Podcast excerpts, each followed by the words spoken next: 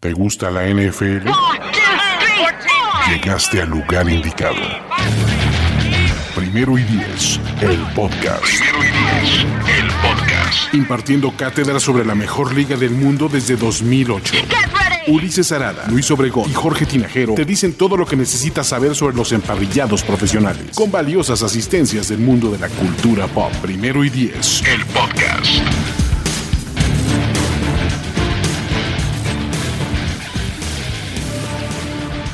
¿Cómo están amigos? Buena tarde. Buena tarde a todos. Para comenzar, eh, uno, un previo más, estamos ya cerca de, terminar, nos faltan unos cuantos. Eh, divisionalmente estamos hablando de cada uno de los equipos rumbo a la temporada 2021 y hoy le toca a la AFC West. Vamos a platicar de esta división que eh, pues últimamente ha estado, ha estado pues unos años más pareja, más, más pareja que otros, la verdad, ¿no? El año pasado estuvo medio accidentada, creo pero este, eh, pues este año promete para ponerse interesante entre estos cuatro equipos. Mi nombre es Luis Obregón, les doy la bienvenida y estoy acompañado como siempre por Jorge Tinajero y Fernando Pacheco. ¿Cómo están amigos? ¿Cómo estás Fernando? Yo muy bien, amigos. ¿Ustedes cómo están? Muchas gracias por, por invitarme a platicar del AFC West un ratito. Sí, un, 66% de, este, eh, de esta edición, de este streaming, es broncas, pero pues, vamos a intentar ser lo más ecuánimes posibles con respecto a los el resto de la división, que son rivales y merecen nuestro respeto a veces, pero listos para platicar. Eh, vamos a decir que este eh, ojalá predomine eh, la actitud deportiva, ¿no? Este, ¿no? Como se, dice como se, dice en otras ligas, el fair play, ¿no? Exactamente, sí, exacto, exacto. El fair play es algo que rescato mucho, es un concepto que rescato mucho, la verdad. Está, está interesante. Pero bueno, este, em, ya sabemos que en, estas, en esta división tenemos a Chargers, Broncos, tenemos a este, Raiders este, y Chiefs, ¿no? Entonces vamos a ir platicando eh, de, cada uno de ellos. Normalmente lo hacemos, ya saben, en orden alfabético, eh, por ciudad siempre. Y pues em, con eso eh, tendríamos que empezar justamente por los Denver Broncos, ¿no? Em, tenemos dividida la plática, como siempre, en algunas categorías que, que siempre seguimos que, pues bueno, normalmente preguntamos áreas malas, eh, movimientos interesantes que hayan habido eh, durante el off-season, las posibilidades que este equipo puede tener o hasta dónde puede aspirar. Eh, si, em, luego platicamos así de argumentos a favor y argumentos en contra para apoyar a este equipo. Y pues bueno, ya, ya después al final hablamos de temas de coaching a nivel head coach y a nivel coordinador.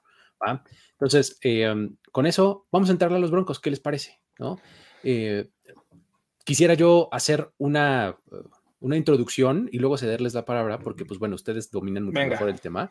Este, pues bueno, los Broncos, la verdad es que eh, lo de accidentado que mencioné hace un rato, pues básicamente eh, tiene mucho que ver con los Broncos, ¿no? La verdad es que tuvieron una, una temporada 2020 súper atropellada, creo yo, desde, desde muy temprano. en, en, el off-season se vieron ahí afectadísimos por un montón de lesiones y todo y pues eso los dejó muy mal parados para, para enfrentar la temporada. Y aún así, este, sacaron, pues creo yo, algunas este, victorias en donde no, donde no esperábamos que, que hubiera, ¿no?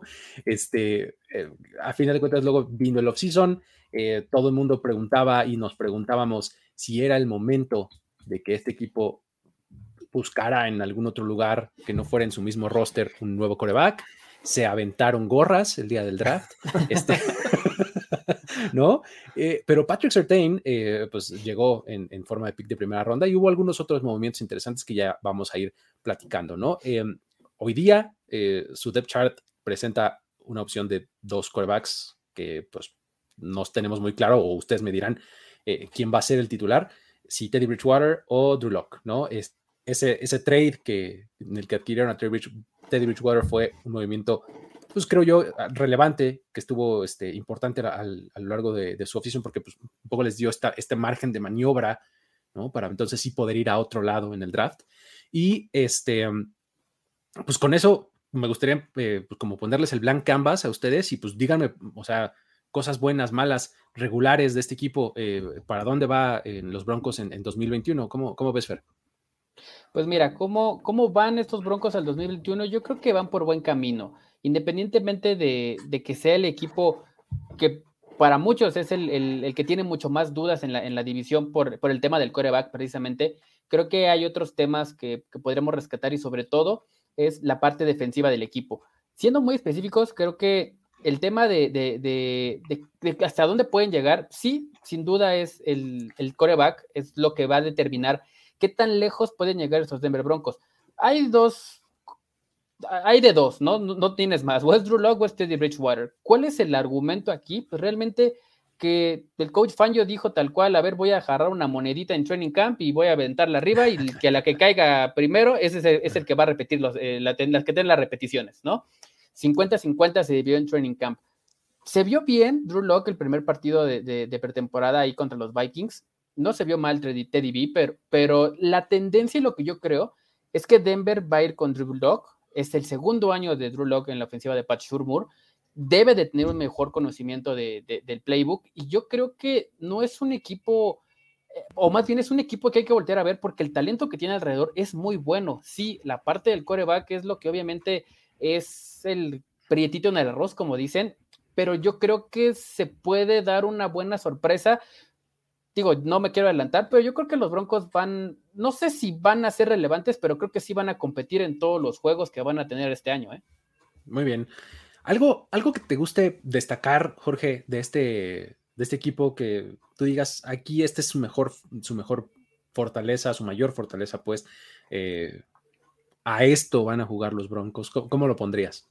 Eh, definitivamente es la defensiva. Creo que eh, lo mostraron desde el inicio de la agencia libre, buscando refuerzos eh, defensivos, cornerbacks principalmente, por ahí un tackle defensivo de los Vikings. Y después en el draft, este, respaldando esta, esta decisión de la agencia libre en, el draft, mm, pues, con el primer pick que fue Patrick Surtain y después yéndote por un par de safeties en, la quinta ronda. Entonces me parece que lo que buscan los Broncos es tener una sólida, un sólido eh, defensiva secundaria que pueda respaldar a este front seven, que tiene sus altos y sus bajos, tiene buenos jugadores y tiene jugadores que podrían ser potencialmente buenos, pero que todavía no, no alcanzan ese nivel.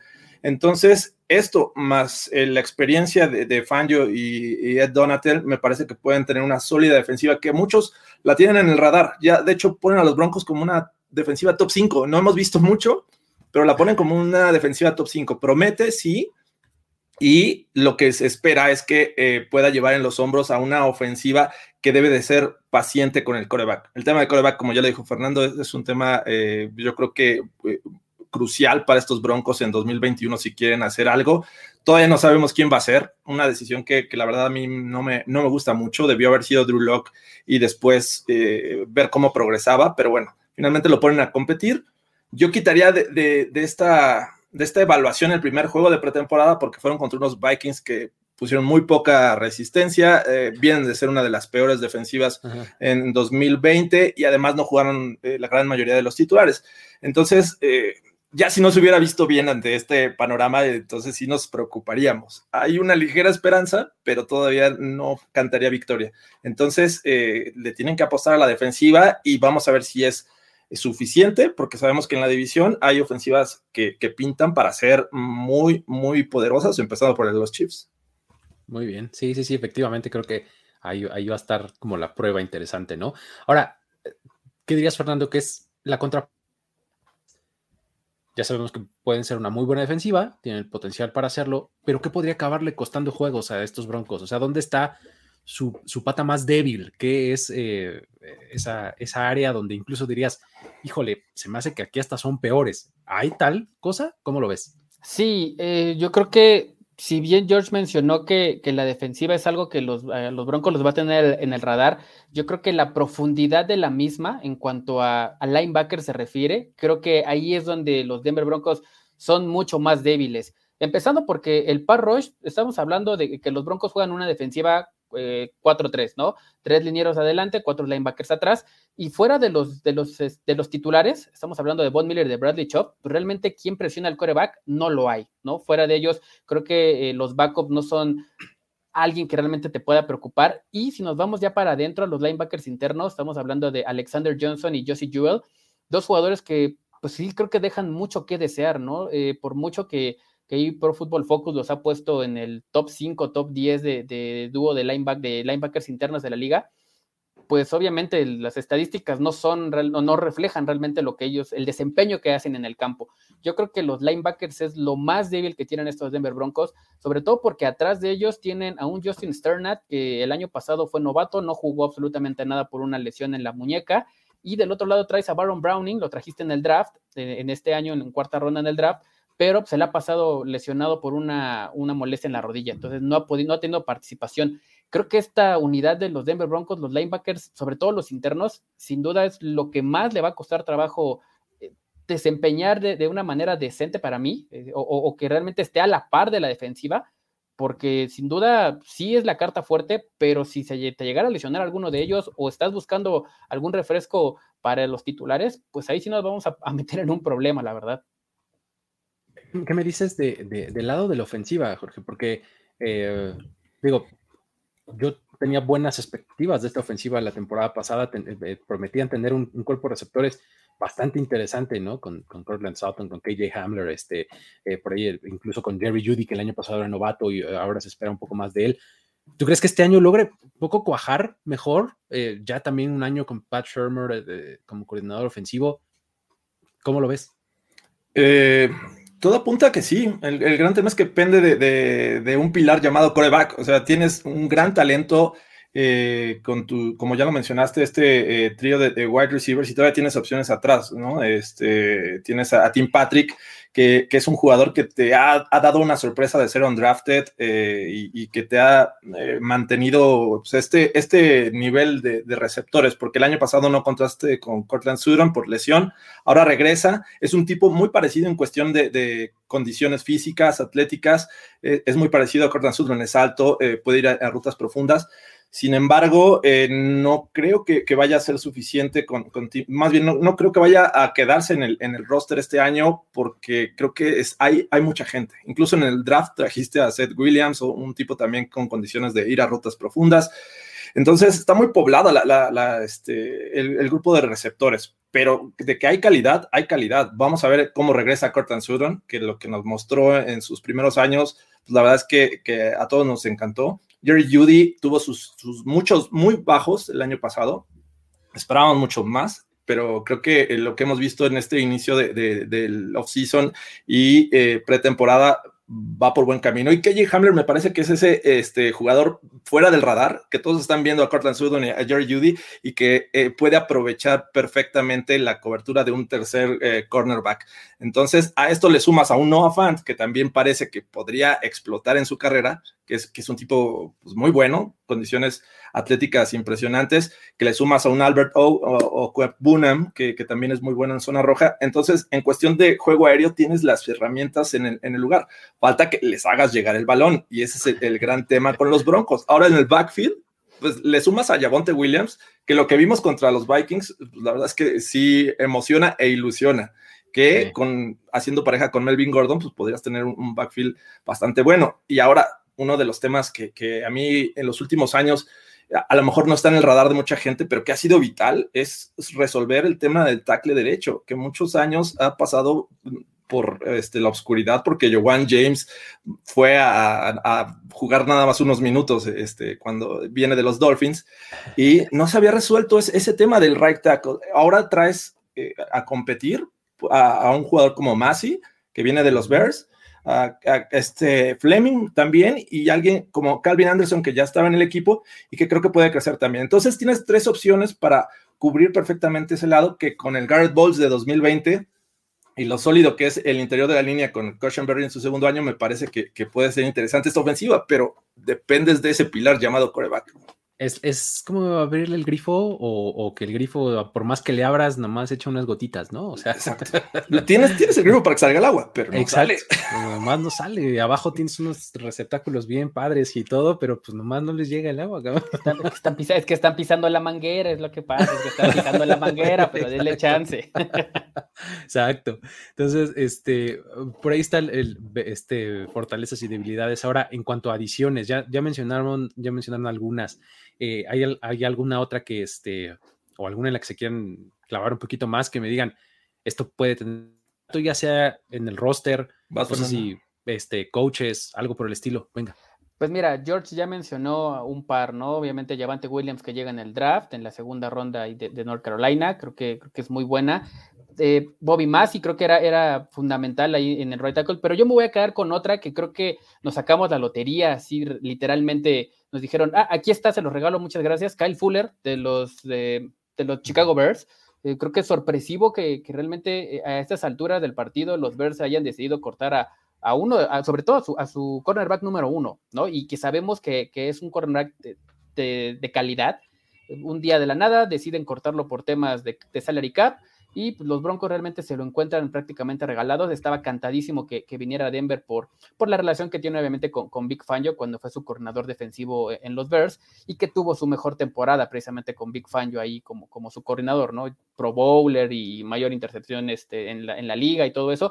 Eh, creo que sin duda llegar, que Kyle Fuller haya, haya llegado a esta, a esta defensiva secundaria la hace todavía mucho más competente, que no lo tenemos en el radar, porque ya una semana antes o dos semanas antes habías traído a Ronald Darby del Washington Football Team, entonces se veía muy sólida esta defensiva secundaria, y ahora le agregas a un Kyle Fuller, entonces creo que, creo que se vuelve la joya de la corona, creo que sin duda es la mejor unidad en cuanto a talento para mí que, tienen los Broncos, entonces yo, yo, yo este, resaltaría la, llegada de, Kyle Fuller y creo que eh, pues a ver quién se atreve a lanzarle el balón a los Denver Broncos.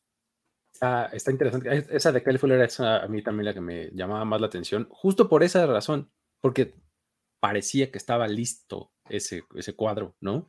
Y le aventaste todavía uno bastante bueno, ¿no?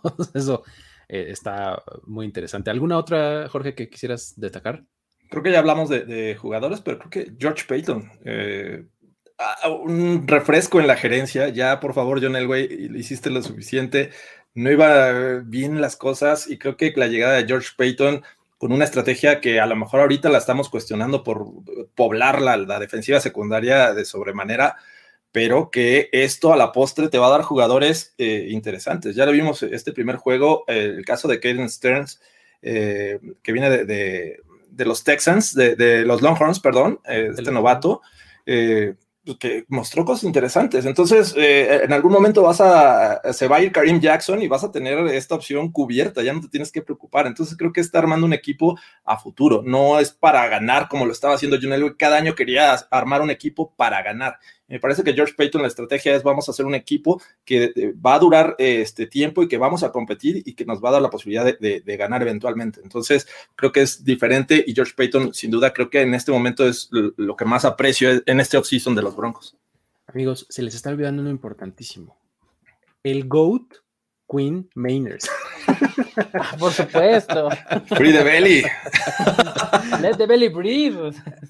No puedes no ser fan de Queen Mainers. ¿No? Es una joya ese tipo. no puede ser, no, no, no, puedes, no puedes odiar a Quinn Miners. No, hombre, por, favor, ya saben que yo soy su fan número uno. Pero bueno, este, ahí tienen un inside este, offensive lineman para rato. O sea, la verdad es que, digo, no creo que vaya a ser titular, salvo que ustedes me digan lo contrario, según yo no. Este, pero la verdad es que sí es un tipo que pueden desarrollar muy bien, ¿no? Creo que el único lugar donde vería a Miners este año es que le gane a Cushenberry la titularidad en el centro. Sí, Porque guardias creo que está, está bien los Broncos.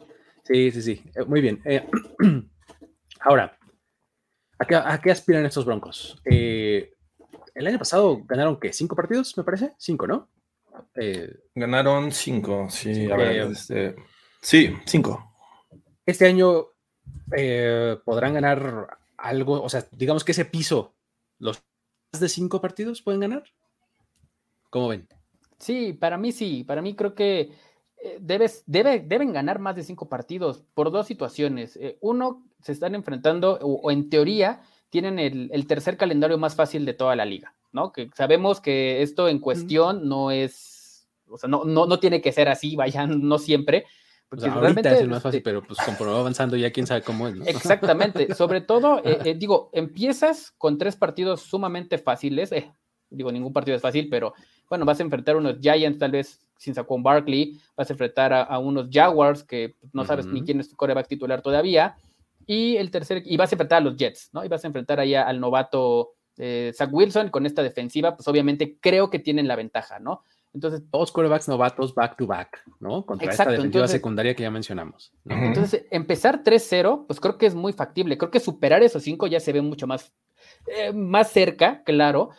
Teniendo en cuenta que más adelante te vas a enfrentar al Washington Football Team, te vas a enfrentar a los Ravens, te vas a enfrentar a los Browns, o sea, se empieza, y obviamente a los Chiefs y a los Chargers dos veces al año, ¿no? Se empieza a complicar el asunto, sí, pero creo que por ahí eh, algunos de duelos que creo que van a ser muy interesantes, como por ejemplo contra los, contra los, este, contra los Cowboys, puede ser un buen duelo. O sea, yo creo que sí los Broncos pueden ganar tranquilamente más de cinco partidos. No sé si les alcance como para eh, decirte que van a llegar a playoffs, me encantaría, obviamente por el tema de la división, pero pues yo, yo considero que por lo menos rayándole a ocho partidos, sí se van a llevar los Broncos. O sea, más de cinco, la respuesta es sí. A ver, vamos a limitarlo a, así, ¿no? Es más de cinco partidos, sí. Contendiente a Super Bowl, entonces, ¿qué es el otro extremo? No. No. No. Ok. Entonces vamos cerrándolo. Eh, ¿pueden, este, ¿Pueden ganar su división? Esta división, esta división es bien extraña. Hace, hace los Chiefs han ganado esta división los últimos. ¿Lo extraño es pariente de lo feo o, cómo? Exacto. Es, pariente de lo feo. Los últimos, si no me recuerdo, son ocho años. Han ganado los, los Chiefs esta, esta división, si mal no recuerdo. ¿Últimos ocho? No. los Broncos ganaron en 2015. En 2015. Eh. No, entonces, por lo menos los últimos seis años los han ganado los Chiefs. Los seis años anteriores, los Broncos fueron campeones de división. O sea, así se han ido, los, así ha sido la tendencia de esta, de esta división. Eh, ¿Que, van a ser campeones? Por supuesto que no, ¿no? O sea, yo creo que los Chiefs van a ser. No contendiente Super Bowl, no campeón de división. Eh, no, digo, más bien sí, eh, superan su marca del año pasado. Vamos a subírselas un poquito. Sí tienen temporada ganadora. O sea, al menos nueve, partidos. Nueve partidos. Nueve, victorias. están en el borde, ¿eh? O sea, yo me atrevo a decir que en este momento llegan a las 8, pero no a las 9. Eh, a menos que ocurra un milagro eh, en la posición de coreback y, que hagamos realmente un gran trabajo del que vaya a ser el coreback titular y que la defensiva realmente sea lo que esperamos. Me parece que podrían llegar a las 9 eh, o, incluso, este, no sé, digo, no quiero volar más allá. Creo que el 9 es el tope real de estos Broncos y de ahí para abajo. Ok, entonces, con 9 victorias, ¿hay un escenario en el que se pueden meter a playoffs? Eh, está complejo porque el norte puede meter tres. el, este, pues están los Bills y los Dolphins. Y este sur, nada más están los Titans. Y no sé si los Colts les alcance con este calendario complicado. Se, ve, muy, se, ve, muy, complejo, además de que tienes que aspirar al segundo lugar de la división. Y un segundo lugar de la división eh, tienes que ganarle a los Chiefs y a los Raiders. Entonces también yo lo veo un poquito lejano está, complicado, ¿no? Entonces vamos a ponerlos con 8 o 9 victorias, o digas 8.5 victorias fuera de playoffs, ¿no? Más o menos. 8.5 under. Exacto. Muy bien. Ese, ese es el, este, el escenario de los Broncos, pero ¿por qué ahorita es un buen momento para, eh, para subirse al, al, barco de los Broncos? ¿Por qué? O sea, ustedes le dirían a, a, alguien que se está aficionando apenas a este equipo, ¿Qué para convencerlo de que le vayan los Broncos? ¿Qué, le dirías, Jorge? Ay, no te fijes en esta temporada. Eh. Tú tranquilo. Tú tranquilo, los colores son bonitos. Es, un gran logo. Creo que es el mejor logo de esta división, el mejor uniforme.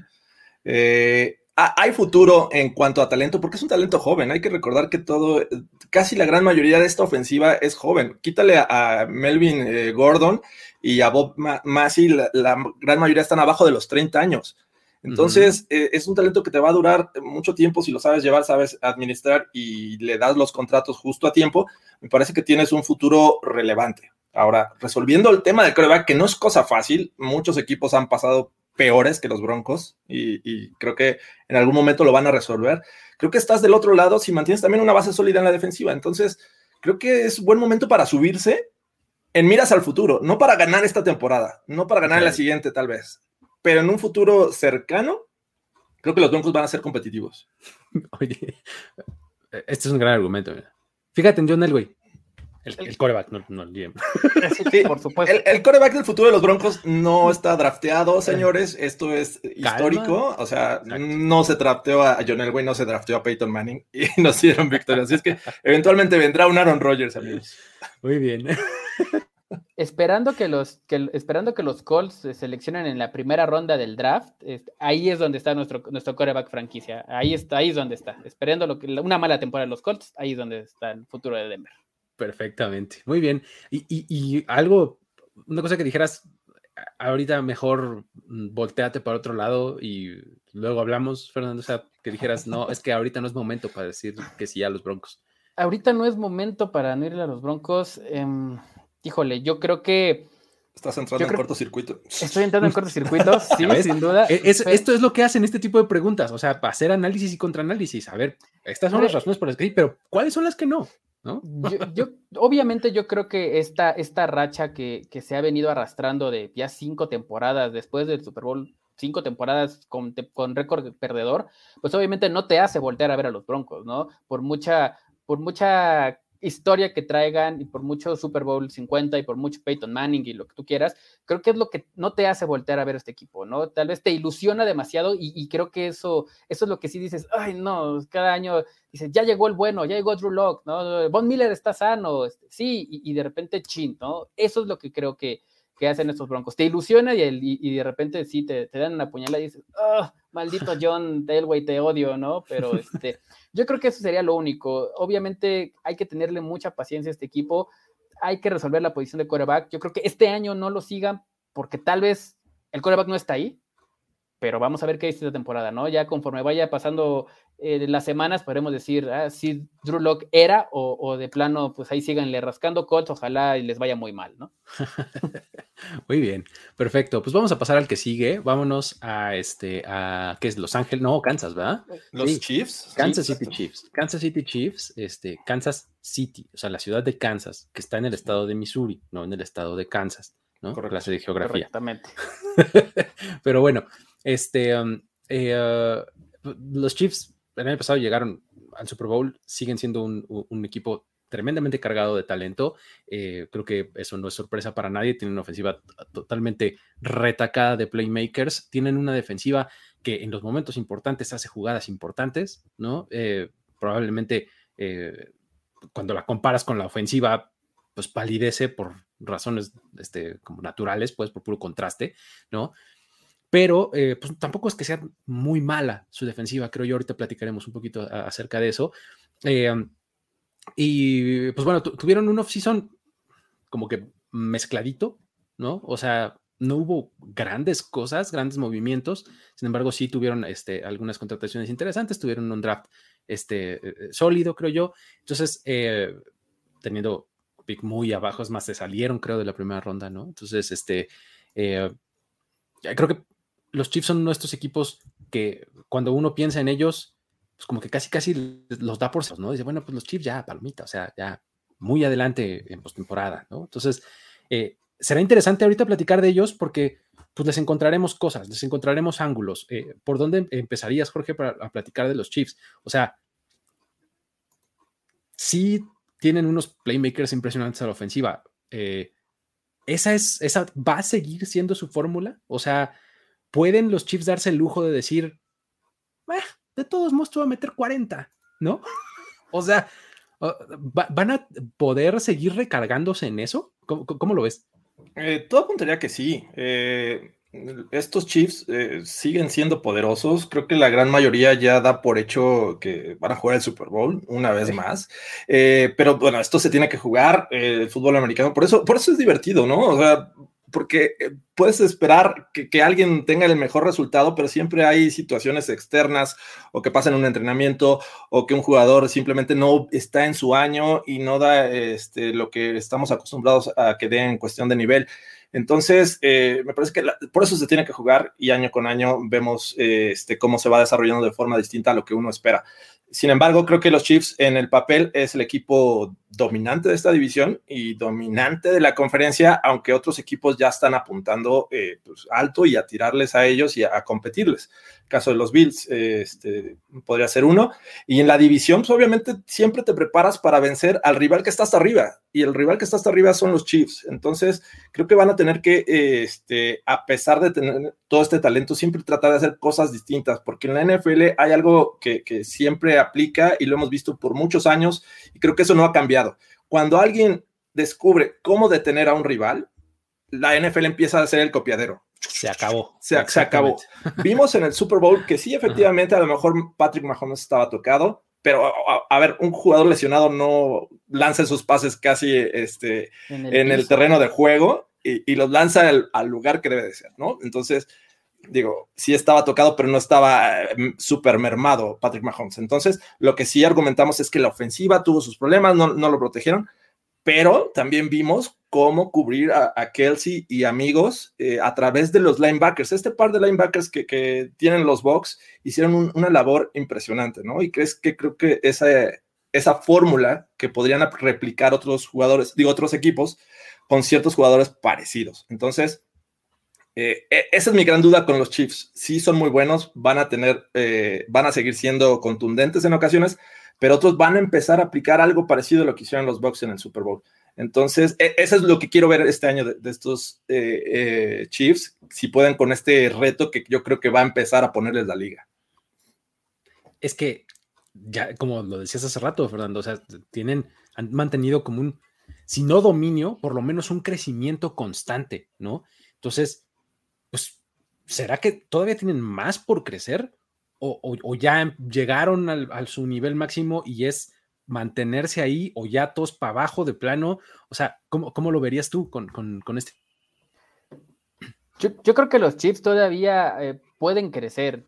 Ahí siento que les hacen falta algunas, algunas, no, no estoy diciendo que sea un mal equipo, ¿no? O, que no vayan a ser eh, contendientes, por supuesto que no, pero sí creo que hay, hay, hay posiciones claves en las que yo creo que podrían mejorar, ¿no? Yo creo que sin duda los Chiefs se van a llevar, esta, para, mí se van a llevar la división, para mí van a ser los reyes del oeste, pero sí creo que tendrían, tienen algunos, em, algunas áreas de oportunidad, sobre todo, por ejemplo, en la posición de running back. A mí no me convence el, el depth chart que tienen los Chiefs, ¿no? Por ahí Edwards Hiller, su, running back 1, eh, Darren Williams, Jerry McKinnon, es como que su, su, tándem de, corredores y realmente, pues, no creo que sea algo que, realmente te ponga a asustarte, ¿no?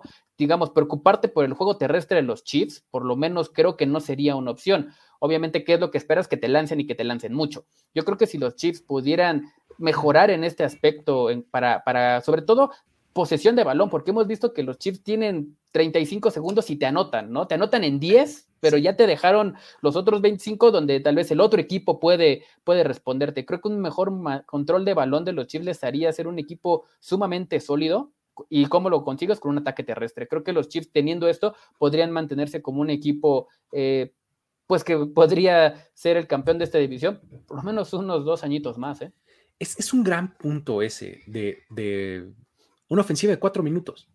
Lo que te hace falta en, el último cuarto, cuando vas arriba por, por siete o por tres o por cuatro puntos o algo así, ¿no? Que necesitas tener cuatro minutos el balón, consumirle, bajarle al reloj y terminar con más puntos, ¿no? O sea, como para, para tener este tipo de ofensivas así que son, pues, que además acaban a la defensiva, al rival y demás. Creo que es, es, un, es un punto interesante. Y si no lo estableces con el juego terrestre, sí con receptores eh, de posición y, como que no se ven ese tipo de receptores en el depth chart de, los Chiefs, ¿no? Todo es velocidad, este, o, horizontal o vertical, ¿no? Pero, pues, un poco es, es este equipo, ¿no? O sea, Travis Kelsey es lo, más parecido a eso que pueden tener, ¿no? Este, está, está buena, está bueno ese planteamiento, ¿no? De, o sea, hay que encontrarles algo, pues, o sea, no pueden ser perfectos estos chicos, ¿no? Entonces, si le buscas, por ahí está, ¿no? ¿Qué otra cosa dirías, Jorge? Mm, Digo, este, hay que platicar también sobre la línea ofensiva, ¿no? Que es un caso eh, pues, bastante eh, drástico eh, hablando de movimientos, porque dices, bueno, me falló en el Super Bowl, o oh, oh, sí, entonces la voy a renovar completamente.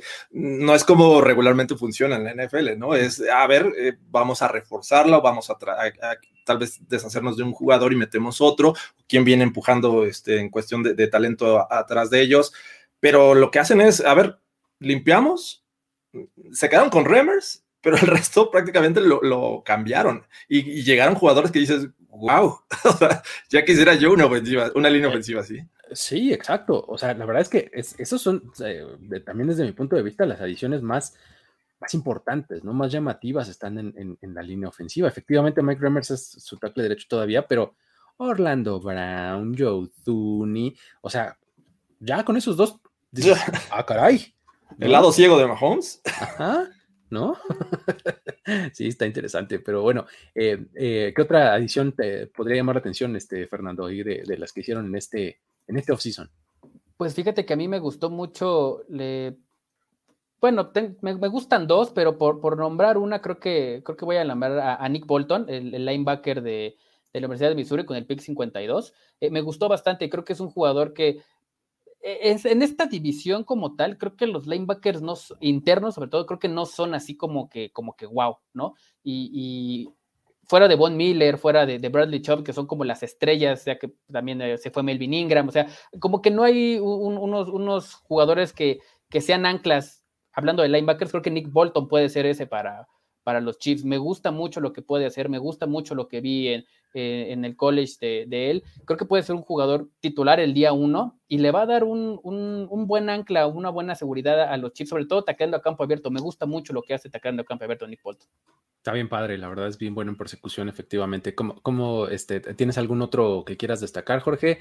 ¿O nos movemos a las aspiraciones de los Chiefs? Nada más mencionar que, eh, pues obviamente la línea defensiva está bastante sólida con, Chris Jones y, este Nadie también, pero el caso de Jaran Reed, que, viene este, eh, de los Seahawks, si mal no recuerdo, eh, que viene incluso a, mover cierto, este, o a generar dudas, porque en algún momento se manejó que Chris Jones podría pasarse a defensive end. ¿Y esto qué? ¿Por qué se da? Pues porque tienes a un Jaran Reed que puede jugar también en el centro de la línea y ser efectivo. Entonces, quitando esa locura, me parece que es, muy bueno para la rotación y no perder eh, calidad de jugadores en el terreno de juego cuando alguien está cansado o simplemente por esquema. Entonces, eh, es interesante el caso de Jaron Reed. Sí, está bueno también, efectivamente. Creo que es, una edición también interesante por ahí. Eh, um, ¿Hasta dónde entonces ponemos a los Chiefs? O sea, para descartarlo rápido, pues eh, el año pasado que, tuvieron, este, tuvieron 14 victorias, ¿no? Este año aspiran a tantas o les va a costar un poquito más de trabajo, o sea, digamos que temporada ganadora tienen, ¿no? ¿Les podemos poner palomita? Sí, sí, claro. Temporada ganadora. Ahora, duelo de duelo divisional, pues, o sea, campeonato divisional, ¿se lo llevan? Me parece que sí. Creo que la, pregunta es si alguien podría quitárselos. Es de ellos para perderlo. Exactamente. pueden perder la división. En una de esas probablemente, pero creo que empieza siendo suya, ¿no? Eh, entonces, por ende, se meten a playoffs y en una vez en playoffs, aquí es donde está lo, creo yo, lo interesante. Una vez en playoffs, los Chiefs, ¿hasta dónde pueden aspirar? O sea, ya un poco el, el récord, creo yo, si es de 14, si es de 12, si es de 11 o algo así, es, ya es menos relevante, como ya que están en playoffs, ¿hay alguien que los pueda parar? Pues eh, podrían, podría ser relevante en el sentido de descansar la primera semana. Eh, Exacto. Que ya, ya evitas la ronda de wild card y te vas a la división, esperando ahí lo mejor de la americana, que, incluso los podrías enfrentar. Hablando ahorita eh, en su posición en términos de, suponer que los Bills van a ganar su división, los Ravens van a ganar su división o los, los Browns o los Steelers. Bueno, ahí, ahí, está, ahí está complejo. Creo que ya este, hablaremos en su momento en este previo de, de AFC North. Ajá pero, este, y a los Titans. Entonces, eh, que son rivales que se están preparando para precisamente vencer a los Chiefs. Yo creo que tienen el equipo y el talento para, para pasar y verlos una vez más en el Super Bowl, pero va a estar, va a estar bonito y va a estar interesante. Pues mira, Ascari Boy. I'm American and I don't understand anything, but Raider Nation, uh, we're about to talk about the Raiders right away. So if you if you stay, maybe practice your Spanish. Just win, baby. or not. or not. uh, shout out to you. Um, ok. Um, uh, pues nada, sí, creo que el, el, asunto es que una vez que tienes a los Chiefs en, en, playoffs es bien difícil imaginarte hasta dónde, en, o sea, hasta dónde o, o, quién puede con este equipo, ¿no?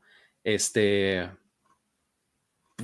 sí tienes que ir a como que el, el, la teoría de Any Given Sunday un poco, ¿no? Sí, no sé si recuerden, eh, vamos a poner, voy a poner dos ejemplos. Eh, los Packers de, de, 2010 con Aaron Rodgers, que fueron sí. una, ganaron el Super Bowl. Llega 2011 y van invictos y van arrasando, pierden ahí precisamente con los Chiefs. Y decías, Justo. bueno, no importa, pero los Packers traen un equipo dominante y van a seguir ganando Super Bowls y bla, bla, bla. No volvieron a ganar un Super Bowl. Los Seahawks, 2013, una máquina, la defensiva les ayudó, este, un Russell Wilson creciendo. 2014 regresan al Super Bowl y lo pierden. Y después ya no hemos visto nada. No quiero decir que los Chiefs sean el siguiente equipo, pero se puede dar. Y, y este, no necesariamente Mahomes es la gran estrella y creo que lo va a seguir siendo, pero pues los equipos van aprendiendo y van este, ajustando y creo que eso se puede dar también con estos Chiefs. Entonces, digo, hoy los veo como un, un rival que puede llegar al Super Bowl nuevamente, pero sería muy aburrido para, para la NFL y creo que este, por ahí vamos a ver algo interesante. Muy bien. Sí. ¿Y cómo lo ves, Fer? Sí, yo nada más eh, para, para, complementar, de que los Chiefs van a estar en, en, en, playoffs, eso no nadie lo duda, pero hasta dónde puedan llegar depende mucho del rival. Estamos hablando de que de los equipos que, dijo George, los Browns, los Titans, los vamos a poner incluso los Dolphins o los mismos los mismos Bills, son defensivas que están muy bien armadas. Entonces, si nos si, si lo vemos fríamente, creo que se armaron o, el calibre defensivo están en estos equipos. Ofensivamente, sí, los Chiefs son una máquina, pero defensivamente creo que tienen estos equipos el potencial para poderlos detener en algún momento. Yo tranquilamente los puedo ver en la final de la conferencia y de ahí, pues sí, aventarse un buen tiro con quien vaya a llegar. ¿eh? Exactamente, está, está interesante. Fíjate, también esto que nos dice eh, Stockrunner, que dice, en su momento Wilson fue la gran estrella, igual que Rogers. ¿no? O sea, como más paralelos, ¿no? Exacto. O sea, y, y, bueno, el año pasado hay que recordar que los Raiders casi les ganan los dos juegos de, de este, de la temporada, los, los, dos veces. Prácticamente el, el último lo rescataron. Eh, los Chargers los y llevaron los Chargers a tiempo también. extra. Exacto. Y los Broncos en, en, el segundo juego los dejaron en 22 puntos. O sea, no va a estar fácil. O sea, lo vemos ahorita como que, wow, es el equipo dominante. Y sí, pero creo que se va a poner interesante en el momento en el que se juegan los partidos, las cosas cambian. Exacto. ¿no? Y, y, también vemos esto que, ah, bueno, por lo menos a mí me chocaba de los Chiefs que este, sonambuleaban la primera mitad del partido, o sea, como que tomo, este, tomaban su café más tarde, en el medio tiempo, y ya en la segunda mitad, acabando el tercer cuarto, era cuando le prendían el switch y ya este, aplastaban a que se les pusiera enfrente, ¿no? Pero bueno, este, eh, um, esa es como la, la aspiración por, creo que argumentos por qué irle a los Chiefs de temporada están bien fáciles, ¿no? O sea, sí. Patrick Mahomes, este, Tyreek Hill, trae es un equipo divertidísimo, trae este eh, toda la innovación eh, vintage de Andy Reid, etcétera. Creo que un montón de, este, de razones que podemos decir eh, a favor de los Chiefs, pero estaría más padre que, que pensáramos en algunas en contra. ¿Por qué no hay que apoyar a los Chiefs en este momento? ¿Por dónde empezarías, Fernando? ¿Qué dirías? Porque pues se casan con sus primas bonitas, ¿no? Ahí son como Shelbyville, entonces yo creo que por, para, para, empezar yo creo que esa es una, ¿no? O sea, si son como sí. en Shelbyville, yo creo que de plano yo los tengo descartadísimos. Exacto. Pero bueno, ¿por qué no? Porque obviamente yo creo que eh, esto no sabemos cuánto pueda durar, ¿no? La, la magia es, es, muy bonita, eh, pero si por ahí tienen una mala temporada, algún este tobillo chueco, por ahí una, una rodilla que se le sale a Patrick Mahomes, que ya pasó eh, hace, hace dos temporadas, eh, pues yo creo que sería, pues que no, no siempre se gana, ¿sabes? Que no siempre se gana y, que creo que estos equipos te acostumbran a estilo unos Patriots, probablemente unos Seahawks que han sido dominantes, en el momento en que es el bajón como que dices, bueno, ya ahora, ya ahora para dónde me hago, ¿no? Yo creo que por eso, simplemente tener como, como mesura con estos equipos y pues lo que sí es aprender, aprender de fútbol con ellos porque ves muchísimas cosas muy divertidas. Pero sí yo creo que, ¿por qué no le iría a los Chips? Pues porque no, no sabes cuándo van a dejar de ganar y te pueden romper el corazón. Oye, este, este que nos pone acá Mane también está bueno, ¿eh? Así de, en contra, la moral de ese head coach escondiendo a su hijo de la ley. Uh, también. ¿Cómo ves, George? ¿Cuál dirías? Por Andy Reid. Hablando de Andy Reid, ya, su sistema ya está muy visto.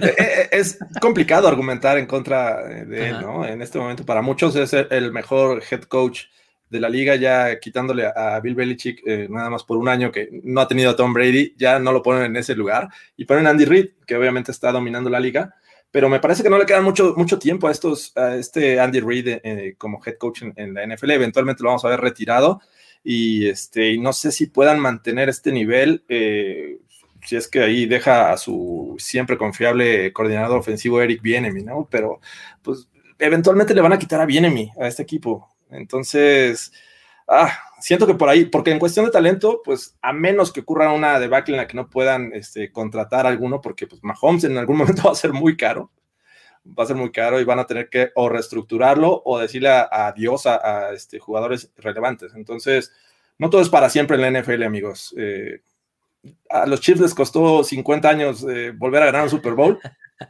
¿Qué no nos dice que les pueden volver a costar otros 50? Exacto, sí, así es. Muy bien. Pues bueno, vamos, vamos a, movernos al, tercer equipo eh, de esta división y es eh, Las Vegas Raiders. Los Raiders que, híjole, están a la mitad de un albatros de contrato de John Gruden ¿no? Se han convertido en eso, ¿no? en un albatros así. cuando va a aterrizar y va a aterrizar pésimo, ¿no? Este, a final de cuentas, no ha este, pagado los frutos que se esperaba, ¿no? Eh, o por lo menos que los aficionados de los Raiders esperaban. Este, y, pues bueno, tiene a un Derek Carr un poco ya como de salida, eh, o por lo menos parece de salida, ¿no? del equipo, porque pues así, así lo sugiere su contrato. Eh, en contraste tiene un Darren Waller que está súper en ascenso, ¿no? Convirtiéndose en uno de los mejores Titans de, toda la liga. Y una defensiva que, que eh, ha dado como tumbos y este año, una vez más, va como que pretende renovarse y cambiar, ¿no? tiene mucho, eh, venía de, una, de un esquema como muy clásico, 4-3, etcétera, y ahora como que medio le quieren meter un poquito de variantes y demás. Entonces, los Raiders son, según yo, difíciles de descifrar. O sea, porque pues, son el equipo que, puede ser incómodo cuando lo enfrentas, que, que, va a pelear el partido hasta el último cuarto y en los últimos cinco minutos ya les va a sacar el partido de manera más o menos sencilla. Este, eh, eh, pero, o sea, simplemente no los puedes descartar, creo yo. No sé, o sea, me, cuesta mucho trabajo a veces leer este, a este equipo. No sé qué opinen ustedes. ¿Cuál, creen que sea como la mayor fortaleza de este equipo? ¿Qué dirías, Jorge? Ah, la mayor fortaleza, obviamente, tienes que recargarte en la ofensiva. Y, este, y en teoría tienes unidades, bueno, tienes jugadores también eh, con con talento y joven también, además. Eh, el caso de Josh Jacobs, que te puede, que es uno de los mejores running backs a mi gusto, eh, de los últimos años que ha llegado a la liga. Eh, tienes el caso de Henry Rocks, que también llegó el año pasado y que es un talento pues, potencialmente bueno. Ya nos mostró algunas cosas. una de las uno de los Titans más dominantes de la liga, en Darren Waller. tienes un Derek Carr que es muy bueno en terceras oportunidades pero eh, a pesar de, todo este talento que tienen a la ofensiva y que pueden generar puntos y que pueden ser incluso en algunos momentos dominantes, siempre tienen un momento para, caerse en, un juego. Entonces, eh, y sobre todo en la temporada, al final de los últimos dos años se han caído horriblemente cuando dices, bueno, van en camino hacia los playoffs, eh, están arriba este, por dos juegos y empieza, llega la semana 11, la semana 12 y empiezan a ir para abajo. Entonces es, difícil creer en una, franquicia así, sobre todo porque creo que, eh, como bien mencionas, John Gruden ha sido un, factor para que este equipo haya tenido estas debacles. Eh, implementando un sistema ofensivo eh, que, creo que ya no está actualizado, sigue creyendo en ese playbook.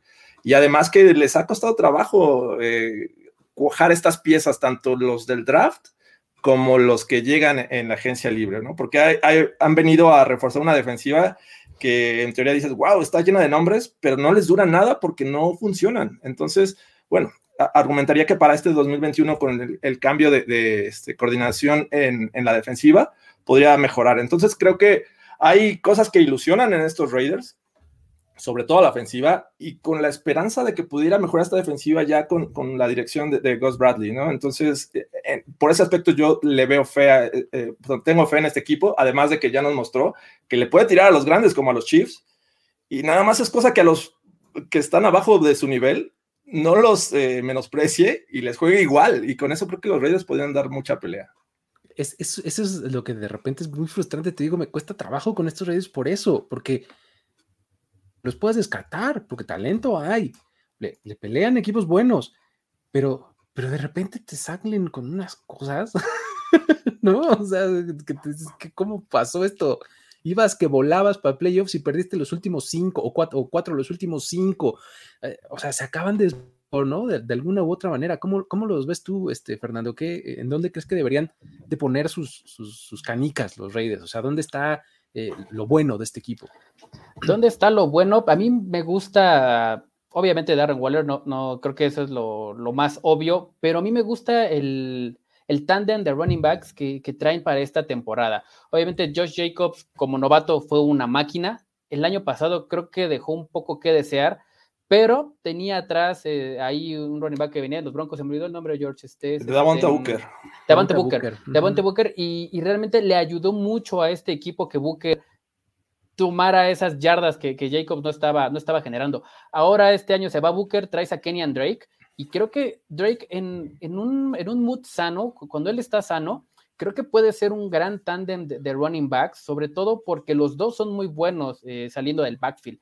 Yo creo que esta parte no la voltean mucho a verlos, este, o la, la, gente como que no lo toma tanto en cuenta, pero creo que puede ser un, buen, un buen factor para estos Raiders. Establecer bien la carrera, obviamente te va a quitar, le va a quitar mucha presión a Derek Carr, y vaya que la tiene, vaya que la tiene, sobre todo cuando pues tienes, tienes armas relativamente importantes en el juego aéreo, quitando a Darren Waller, está por ahí. Eh, Henry Rocks, que ya ha mencionado, ya ha mencionado George. Eh, Hunter creo que ahí es un jugador que está como volando abajo del radar, pero me gusta mucho lo que, lo que puede hacer con el balón en sus manos. Pero ¿cómo les vas a dar el balón a, estos jugadores? Establece el juego por tierra. Entonces creo que Kenyan Drake y, y, Josh Jacobs pueden hacer una buena mancuerna y yo le pondré ahí mis canicas a los Raiders para esta temporada. Creo que eso es a lo que le apuesta muchas veces Gruden, ¿no? O sea, a este, a este libro, este, como que ya muy leído por todo el mundo de pues vamos a correr el balón, ¿no? Y pues detenos y eventualmente va a estar libre Henry Rocks, ¿no? Que era una de las características de este equipo de Gruden, ¿no? O sea, sólidos juegos terrestres, pero basados en una muy buena línea ofensiva. Y, el tema es que esa muy buena línea ofensiva sufrió muchos cambios en esta temporada. Y es, es, un gran punto, ¿no? O sea, eh, por acá nos ponían, ¿no? Fire eh, Gruden and, and Mayock. Eh, o sea, digo, medio que estaba padrísimo en la tele, pero no nos ha demostrado que haciendo el trabajo real sea a, esa misma, a esa misma altura, ¿no? Sí. Porque cada draft que ha tenido desde el inicio de su gestión nos deja rascándonos la cabeza con sus picks de primera ronda. Este, no sé, o sea, y, justo la construcción de la línea ofensiva, una vez más, es una, es una pregunta importante en, en los Raiders, ¿no? Vimos una rotación tremenda en el, primer, partido de pretemporada, que bueno, se entiende, pues para eso es, ¿no? La pretemporada para probar combinaciones y para probar cosas, este, pero no le, como que no le ves algo que digas, esto es muy sólido en la línea ofensiva, ¿no? O, este es un dejo de lo que podríamos estar viendo este, más adelante, no sé, a mí me dejan muchas preguntas, ¿no? Sobre todo, sobre todo como mencionas ahí los, los drafts que ha hecho Mike Mayo, que han sido así como como que qué pasó, ¿no? Este año drafteó, perdón, drafteó a tres safeties. Sí, además eh, continuos. Ah, no, eh, eh, se metió. Diablo. Devin Diablo, qué gran nombre. Divine Diablo. Divine. continuos en, la, ronda 3 y 4 salieron dos safeties y ya habías elegido uno en la segunda, o sea, tres safeties en un draft, pues, pues, o sea, no lo entiendo, o sea, realmente yo no lo entiendo. Se supone que justamente este eh, Divine Diablo, justamente, que se supone que lo que quiere como para este nuevo rol que está como súper en boga en la NFL, para el que esté el Big Nickel, ¿no? El, el híbrido que va a ser entre linebacker y safety, ¿no? O sea, que es como la nueva sensación de la NFL. Este, saludos, Jamal Adams. Este, como que esa es como su, su cosa, ¿no? Este, tenía autopic. Tener autopic mayor. Oye, pero eh, eh, si tienes autopic, te draftea al mejor jugador, no uno de tercera ronda.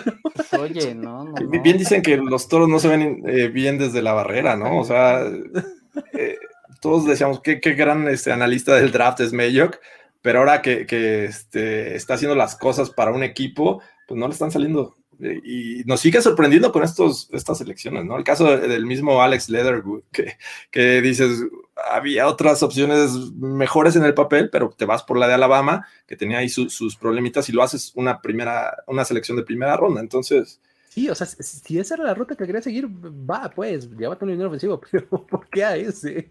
¿No? Exacto y desde el año pasado, ¿no? Tenía la opción ahí de, eh, tenía CD Lamb, eh, hablando de wide receiver, que era su necesidad número uno, tenía a CD Lamb, tenía a Jerry Judy, que eran obviamente los dos tops en el momento, te vas con Henry Rhodes, que era como, pues sí, o sea, sí, sí estás padre, pero, pero no tan padre, ¿no? Teniendo, teniendo los otros monstruos que tenía enfrente, y bueno, o sea, ese tipo de, de, cosas son las, las que suele hacer los Raiders, ¿no? Eh, creo que sobre todo últimamente, pero ha sido históricamente este tipo de selecciones medio extrañas. Y se llevó a Damon Arnett el año pasado también en la primera. Damon Arnett, exacto. O sea, que era, que era un corner que pues, también, y, mismo caso, pues estaba bien, pero no puede llevarte en una primera ronda. Era catalogado segunda tercera ronda, algo así. Sí, o sea, una cosa extrañísima, pero bueno, fuera de eso, también ha habido pues algunas eh, contrataciones interesantes, ¿no? Que, que no, no, podemos este, eh, dejar de mencionar yo, yo me quedaría, por ejemplo, con Yannick Ngakwe, ¿no? Yannick Ngakwe, que es este, pues, un, muy buen pass rusher, que además tuvo sus mejores años, con el que ahora es su coordinador defensivo en los Raiders, ¿no? Que es este Gus Bradley, ¿no? Llega eh, Gus Bradley para dirigir a esta defensiva.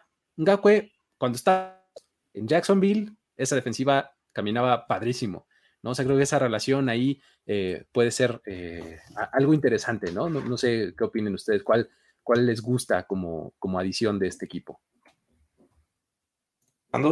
A mí, a mí me gusta, pues bueno, ya, ya había mencionado a, a Kenyan Drake, pero voy a hablar de Solomon Thomas. Creo que le hace falta presionar al quarterback. Eh, estos, estos Raiders necesitan presionar al quarterback y no lo han hecho. No es que también Solomon Thomas sea la solución, porque, porque también creo que no ha despertado como se esperaba este jugador, pero de lo que tienes en el roster, pues creo que es lo mejorcito que puede, que puede desempeñar, sobre todo porque es un jugador joven, tiene 26 años. Entonces creo que el techo que puede todavía tener Thomas es, es bastante grande. Yo me enfocaría en él porque pues, los Raiders no presionan ni a su mujer cuando quieren salir ya temprano de la casa. O sea, realmente están, están muy, muy, muy mal en ese aspecto. Y creo que Thomas le podría dar, pues, no sé si por, lo menos profundidad a esta nula presión que, que ejercen al coreback creo que en una de esas se puede quedar con la titularidad, ¿no? De tackle defensivo Solomon Thomas en una de esas. O sea, es que, de hecho, si ves su línea defensiva, pues en el papel no está mal, ¿no? Gakwe, tienes a Hankins, Solomon Thomas. ¿No contrataron recientemente a Gerald McCoy? Gerald, bueno, Gerald McCoy, exactamente. Si fuera 2010 estaría padre, ¿no? Estaría padre, pero como rotación, bueno, viene de una lesión. Entonces, quién sabe, pero yo, les iba a aventar un nombre que me parece también sólido, porque a pesar de que es veterano, ya lleva rato en la liga, eh, todavía le puede sacar unos, unos buenos años a este jugador, y me refiero a Casey Hayward, este eh, cornerback que va a ser parte de esta defensiva, que donde hay mucha necesidad para estos Raiders, y creo que puede ser un jugador relevante, conoce la división, ya, ya este, viene de los Chargers, entonces sabe enfrentar a Mahomes, sabe enfrentar este, a su propio este, coreback, eh, Justin Herbert, bueno, el que era este, Justin Herbert lo conoció. Así es que creo que es una gran adición para estos Raiders. Sí, sí, sí, efectivamente, ese, ese también está bueno. O sea, te digo, tienes, cuando ves los nombres, pues, de la defensiva, como que dices, bueno, ok, no, no está tan mal, ¿no? O sea, Trevon Moerick, por ejemplo, también pinta muy bien para ser un muy buen safety, ¿no? El novato que, que seleccionaron en la segunda ronda. Este, la verdad es que dices, bueno, tiene una cara más o menos decente, ¿no? El problema es que, que coge la, situación, ¿no? Este, pero bueno, eh, ¿a, qué pueden aspirar los Raiders? Eh, el año pasado ganaron ocho partidos, quedaron fuera de playoffs, como dijimos, este, colapsaron al final de la temporada. Eh, ¿Van a tener ahora sí una temporada ganadora los Raiders? ¿Cómo ven? Yo creo que no. La verdad es que yo creo que no. Yo creo que este año se van a quedar en el sótano de la división. ¿eh? Yo creo que los Broncos le van, a, le van a, ganar el mandado. Yo los veo en el fondo y los veo ganando menos de 8. Eh, ¿Cómo los ves tú, Jorge? Eh, yo, siento que, está muy parejo. Igual que los Broncos, siento que están al límite. lo que me este, anima a decirle que, que pueden tener un récord ganador es que ya vimos que tienen la capacidad de ganar a los Chiefs, incluso hasta los pueden barrer, eh, lo que mostraron en 2020. Que lo vayan a hacer este año, no lo sé, pero la capacidad la tienen. Eh, tienen la, capacidad de, ganar eh, los, a los otros dos rivales, que son los Chargers y los Broncos, y competirle a los Chiefs. Entonces, por ahí podría presentarse un, récord ganador, además de que pues, van a enfrentar también rivales cómodos, ¿no? A los Bengals, a, este, los Eagles, a los Giants. Eh, en una de esas sí andan ganando, yo creo que los nueve. Ok, muy bien. Eh, eh, yo creo que su, mayor, su, mejor apuesta, eh, sí está en la división, totalmente, ¿no? O sea, si divides juegos con tus rivales divisionales, ya tienes ahí tus, tus tres victoritas, ¿no? Entonces, y si justamente le agregas que recibes a Filadelfia, y que recibes a, este, a Cincinnati, por ejemplo, ¿no? Este, creo que eso más unos, cuatro partidos, unos, unos, cuantos partidos más que en los que tengas estos, eh, estas buenas actuaciones eh, que tienes el potencial para tener, en una de esas se acaban llevando 7, 8 por ahí, ¿no? Pues ya, ya los alcanzaría para récord ganador entonces. Ya no, o sea, yo creo que en esas andan, ¿eh? O sea, yo, también creo que son el bottom feeder, como le dicen de, la división, los Raiders. Este, eh, sobre todo por eso, porque no, no les encuentro consistencia, no les encuentro, de verdad, me cuestan mucho trabajo de analizar los Raiders, no, no sé bien qué es lo que van a hacer. eso es, lo que me pasa con ellos, pero bueno, este, um, pues ahí, está. Pero si tratáramos de encontrar algún argumento porque es bueno empezar a ir a los Raiders esta temporada, ¿cuál dirían? O sea, debe de haber cosas buenas, ¿no? Con los Raiders que dirían, pues, fíjate en esto, te va a encantar. ¿Qué dirías, este, Fernando? Su nuevo estadio en Las Vegas. Creo que quieres ir a divertirte de verdad, ve a Las Vegas, ¿no? O sea, ve el, estadio y luego ve a Las Vegas a, divertirte a los casinos. Es un equipo que realmente pinta para que sí, que sí, creo que si lo hacen bien, eh, obviamente el estadio creo que es un, un plus, ¿no? La ciudad es un plus. Creo que es, este equipo lo que necesita es reflectores, este, este equipo lo que necesita es un equipo de tradición, obviamente, creo que es lo más importante, es un equipo de tradición, es uno de los equipos más populares en México, entonces creo que, ¿por qué, ¿por qué seguir este equipo? Pues por toda esta tradición que en algún momento fue ganadora, que, no todo ha sido malo, que creo que este, eh, insisto, este nuevo cambio de ciudad les cae, les cae muy bien y creo que tienen estrellas y tienen estrellas sobre todo Darren Waller, que puede poner en el mapa a estos Raiders, puede convertirse en un jugador que, que cualquiera puede llegar a admirar, porque realmente es un jugador de admirar, es uno de los mejores de la liga y no hay que descartarlo. Entonces creo que eh, si, si quisieras seguir a un equipo de tradición con Super Bowls, eh, que está en vanguardia de, crecimiento y de, mejorar, creo que los Raiders podrían ser una gran opción para, para empezar a seguir y que sea tu equipo en el futuro. ¿Algo que pudieras agregar, Jorge, a este por qué sí? ¿O, sí, Las Vegas básicamente, básicamente era lo mismo. Eh, de hecho, me parece que ya saliendo del estadio eh, hay, va a haber shuttles que te llevan ahí a The Strip, eh, que, está, está estratégicamente, estratégicamente ubicado para que salgas del estadio y te vayas a gastar, a quemar dólares a los casinos. este, está muy bonito el estadio. Eh, y aparte de su uniforme, es, de los más elegantes de, esta liga, ¿no? Que tradicionalmente ha, sufrido muy pocos cambios. El color rush también me gusta el, hecho que los números sean plateados.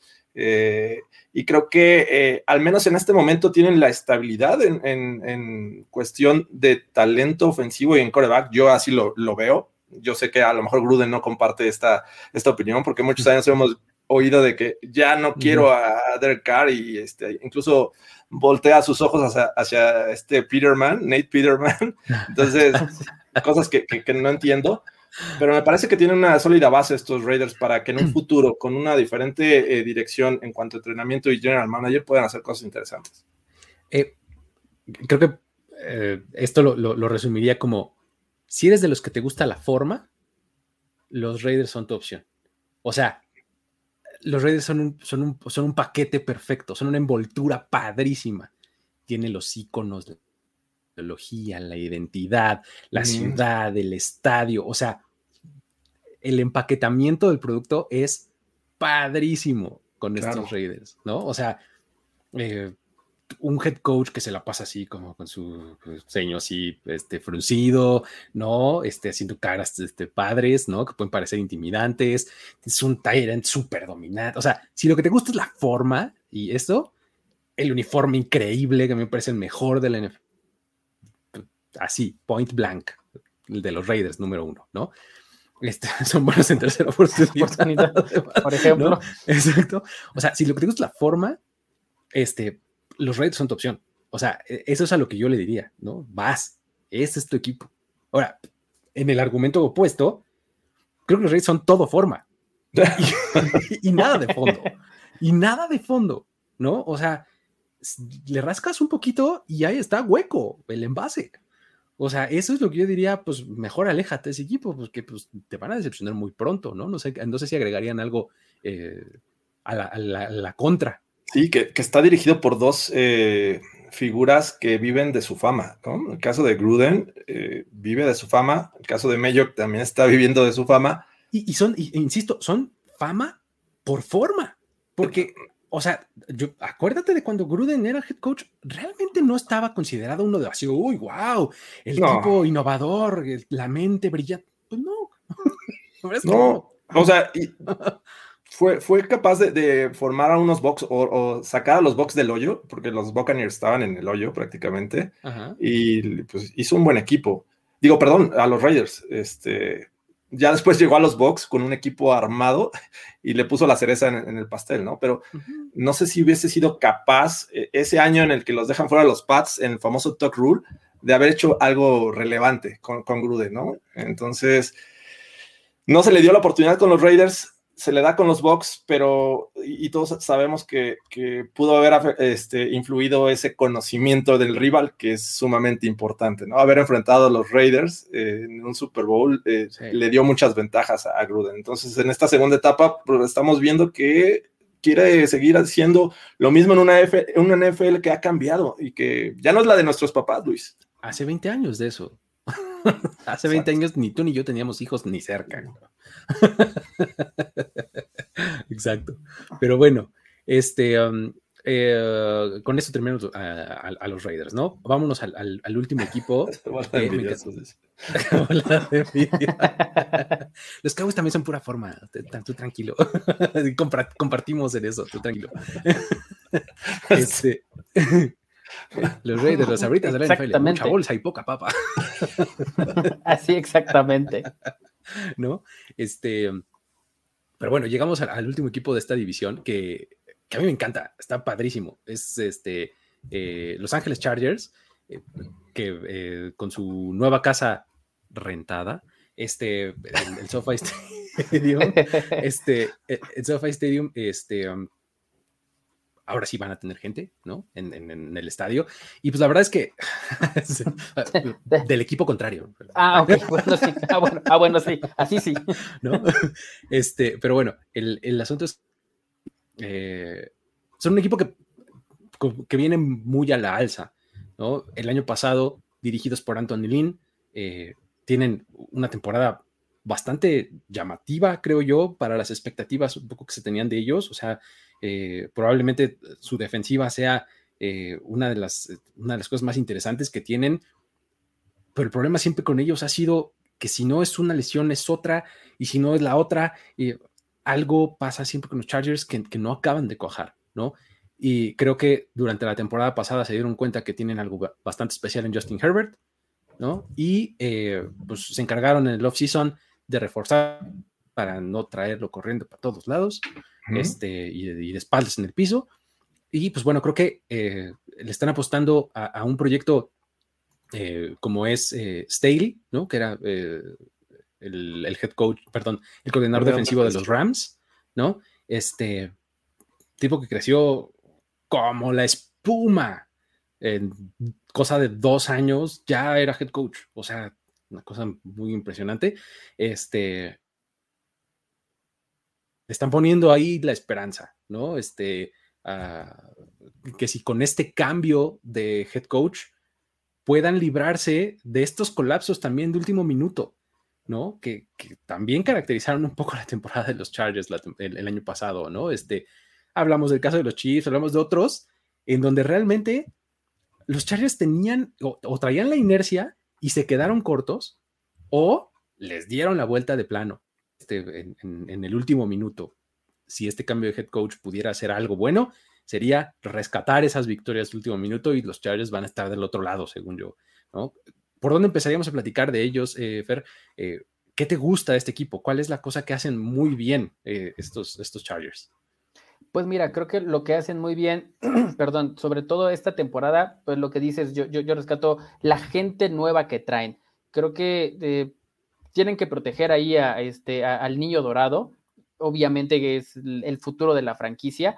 Y, y qué me gusta, pues que, creo que le pueden dar un rumbo, un, un rumbo diferente a esta organización que eh, pues fuera de los noventas ahí con Schottenheimer y, con la Delian Tomlinson e, en sus buenos tiempos, pues creo que han sido de esos equipos que sí van a verlos, pero pues los fans de los otros equipos, ¿no?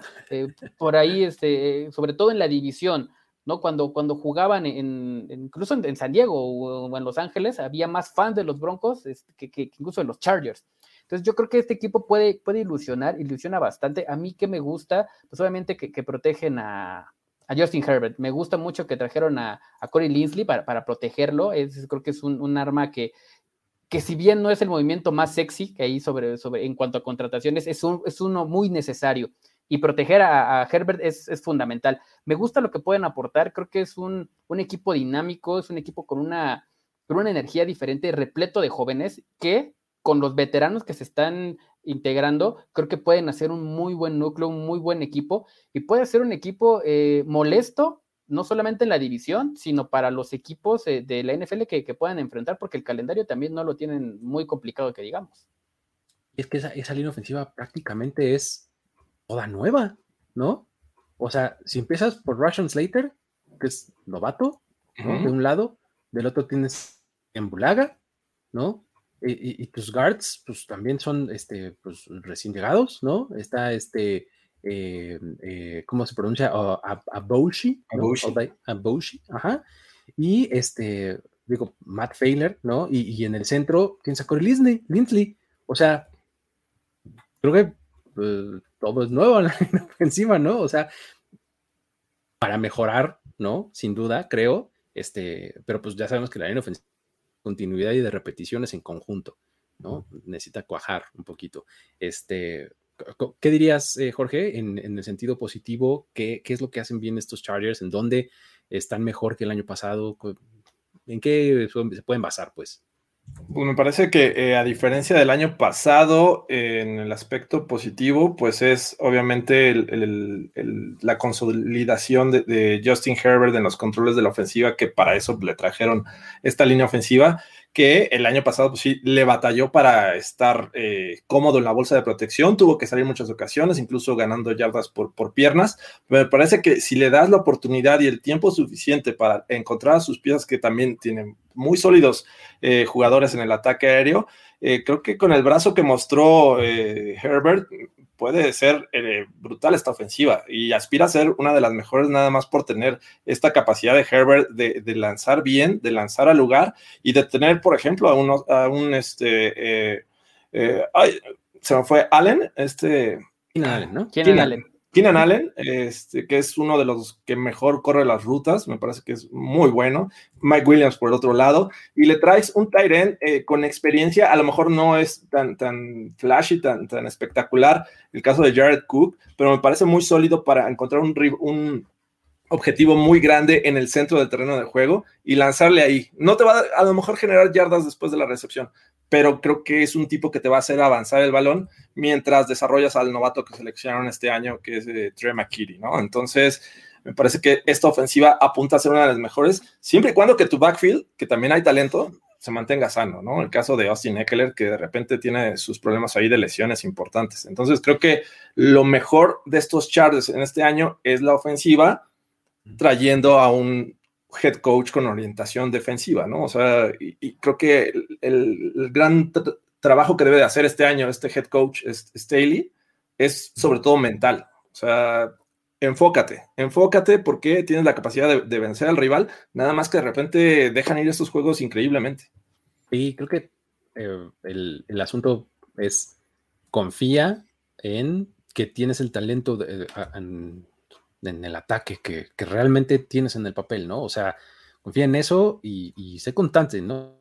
Es lo que les, comentaba al principio, o sea, si, algo bueno puede hacer Staley es rescatar las victorias que dejaron escapar eh, eh, la temporada pasada. Ya con eso, el equipo hubiera sido completamente diferente. O sea, ganaron siete partidos la temporada pasada. ¿Y cuántos les gusta que hayan dejado así? ¿Tres? ¿Cuatro? Tres, fácil. Sí, es que recuerdo que sí mostraron varias caras, ¿no? Esa es una, eh, la de dejar ir victorias que ya las tenían en la bolsa, me parece que es una de las que más recordamos. Pero, eh, por ejemplo, esa derrota contra los Pats, que les dieron una paliza en, Los Ángeles. sí, también. Y eh, tener la capacidad de llevar a, los Chiefs a tiempo extra, ¿no? Entonces, eh, es bien, bien raro describir a los Chargers de 2020, pero esperemos que en 2021 encuentren el, camino para ser realmente relevantes, porque tienen la capacidad.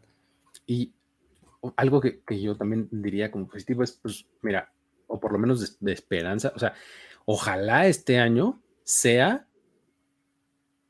a Joey Bosa y a Derwin James en el campo al mismo tiempo durante muchos partidos, ¿no? Porque son dos estrellas, francamente, este, y que rara vez están eh, juntas y durante periodos prolongados este, eh, en el campo, ¿no? Entonces, fíjate si tienes esos, esos dos jugadores súper sólidos, para tener una defensiva de élite necesitas tres, ¿no? Probablemente les haría falta un, pues así que tú dijeras, este es este, como que mi estrella, que bueno, le están apostando a que sea Murray, ¿no? O sea, muy joven, que se está desarrollando.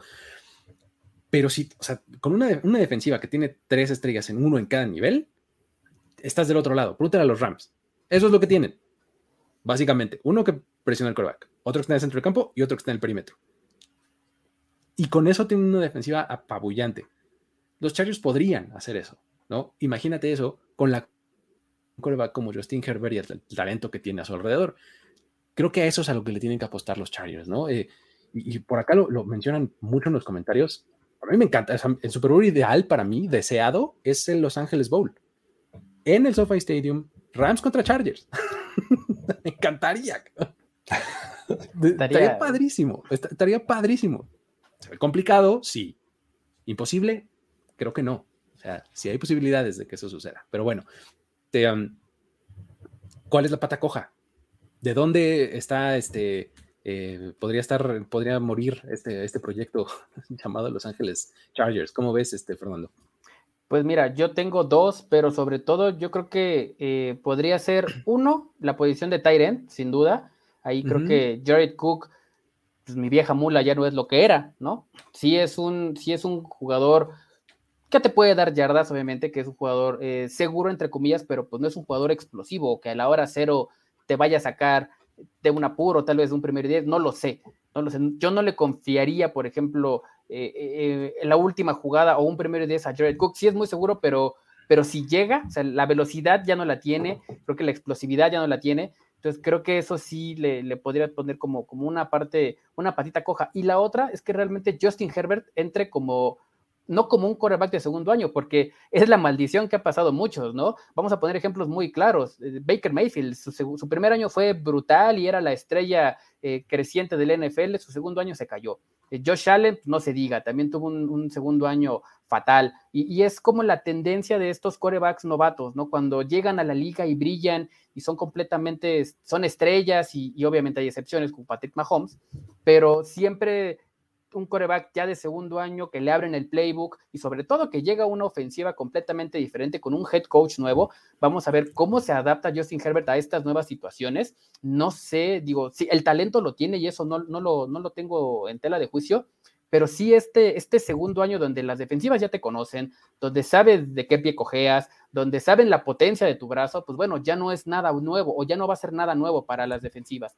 Entonces creo que... Eh, Justin Herbert tiene que ser, tiene que madurar mucho, mucho con este nuevo staff de coacheo, con, con ya con, gente en los estadios, ya con la presión de, ser Los Ángeles Chargers eh, contendientes a, la división, a dejarlo así nada más, contendientes a la división, y creo que, creo que sí podría ser un, tema en el que hay que voltear a ver y realmente eh, enfocarnos en qué tanto, hasta dónde van a llegar sus Chargers, dependiendo qué tan lejos o qué tanto te pueda dar un Justin Herbert en un segundo año que lo asimile bien es, una cosa interesante porque además, segundo año con coordinador ofensivo distinto, o sea, con, ese mismo número de, coordinadores ofensivos, ¿no? Normalmente este, los quarterbacks jóvenes que tienen ese tipo de circunstancia batallan para hacer ese, esa transición o, esa, de tener esa, ese desarrollo, ¿no? Año con año. ¿Tú qué dirías, Jorge, cuando a cuestiones que les podrían acabar costando juegos o, o cómo, cómo dirías que esto puede salir mal? Pues eh, ya, ya, lo mencionas, ¿no? Creo que eh, van a tener un staff de coacheo este, diferente y en tanto head coach como coordinadores, ofensivo y defensivo, ¿no? Es totalmente un cambio radical para estos Chargers y para los jugadores que el año pasado pues, estaban eh, ya en este equipo. El caso de Justin Herbert podría afectarle un poco. No siento que vaya a pasar porque la verdad es que sí confío en que tenga el, talento suficiente como para, brillar y creo que se van a adaptar a lo que ya vieron de Justin Herbert el año pasado y es por eso que le, trajeron una buena línea ofensiva. También otra de las cosas que a mí me, podría, podría ser como un ligero talón de Aquiles es que yo veía mucho mejor en cuestión de talento la defensiva eh, el año pasado que la de este año. Se salieron jugadores veteranos importantes que habían este, sido eh, vitales en, esta ofensiva. No, dudo que los nuevos vayan a hacer un buen trabajo, pero pues el caso de, Melvin Ingram que, sale del equipo, Denzel Perryman también, un linebacker que había sido sólido en este, en este grupo y ahorita le estás apostando a... Eh, mucho talento joven, ¿no? Incluso también dependiendo de, un Derwin James que juegue, ya, ya, no que regrese, que juegue. Este, veo pocos eh, veteranos, el caso de Bosa obviamente es, bueno, pero lo veo como que muy, muy solo en esta línea defensiva este, en cuestión para presionar al quarterback. Entonces, es una eh, defensiva que apunta a, hacer cosas interesantes, pero no sé cuánto tiempo les vaya a alcanzar o les vaya a tomar para alcanzar este nivel que yo espero que, les dé este Staley. Sí, es, eh, creo que va a tener justo el foco está puesto en él, ¿no? O sea, él va a ser el que va a tener que como que sacar lo mejor de estas piezas defensivas, en su mayoría jóvenes, como bien lo, como bien lo mencionas, ¿no? Eh, ¿A qué pueden aspirar estos Chargers. La temporada pasada ganaron siete partidos, ya lo dijimos hace ratito. Este, em, ¿Pueden aspirar al Super Bowl los Chargers? Sería una gran historia, ¿no? Coach nuevo, Super Bowl, no. Eh, estaría tremendo, ¿no? O sea, pero sí, yo también creo que están. Están en, a, ver, están en el segundo círculo de contendientes. O sea, el primero, sabemos, es este, Chiefs, Bills, este, probablemente no sé si. Bueno, pongamos el primer siglo, este, Chiefs y Bills para que no haya, no haya tanto pelea, ¿no? En el siguiente pongamos a los demás, ¿no? Que es Browns, Ravens, este, Titans. ¿Metemos ahí a los Chargers? Yo creo que un escaloncito más abajo. O ni siquiera llegan a ese todavía. No, todavía no llegan a ese. No, yo, yo siento que no. O sea, van a mejorar, pero no están al nivel de estos equipos todavía. Sí, yo también coincido. Creo que les hace falta ahí un, poquito. O sea, van en, van en buen camino. Creo que, creo que la ruta la están siguiendo, la están siguiendo bastante bien. Pero sí creo que todavía les hace falta un poquito para llegar allá al segundo nivel de los equipos que mencionas, claro, Luigi, ¿no? ok, entonces. El círculo. Entonces, o sea, estamos hablando de un equipo que no necesariamente va a pelear por su división, ¿o sí? ¿Hay un escenario en el que los Chargers ganan el oeste de la americana? A lo mejor unas probabilidades muy, muy bajas, porque creo que tenemos que contemplar a los Chiefs en ese lugar y de ahí partimos, ¿no? Creo que van a aspirar a un segundo lugar y, es, es, lo que el resto de la división va a tener que pelear, ¿no? Por esa segunda posición, Chargers, Raiders y Broncos.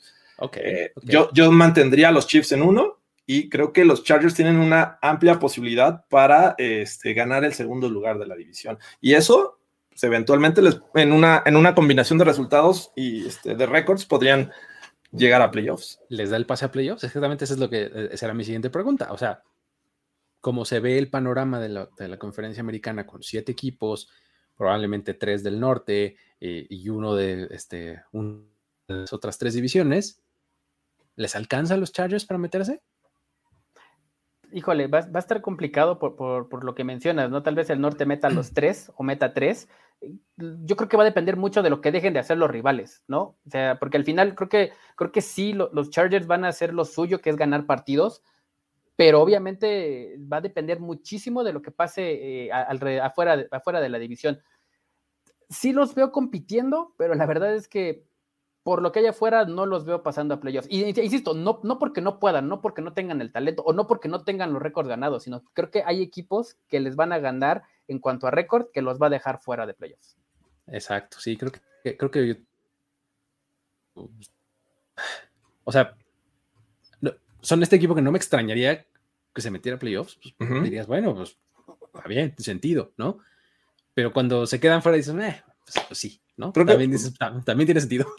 Van a ser clave estos enfrentamientos directos con rivales, contra rivales de la NFC North, digo de AFC North, ¿no? Vas a enfrentar a los Steelers, a, los Browns y a los Ravens, equipos que tienen sólidas defensivas. Entonces va a ser un reto para estos Chargers. Salen bien librados de esos tres juegos, aspiran a playoffs sin duda. Si no, se les va a ver muy complicado este, pasar de, rebote, es decir, desde un segundo lugar. Ok, entonces, digamos que sus no, ¿Sí vemos? O sea, su temporada ganadora van a tener o, ni eso.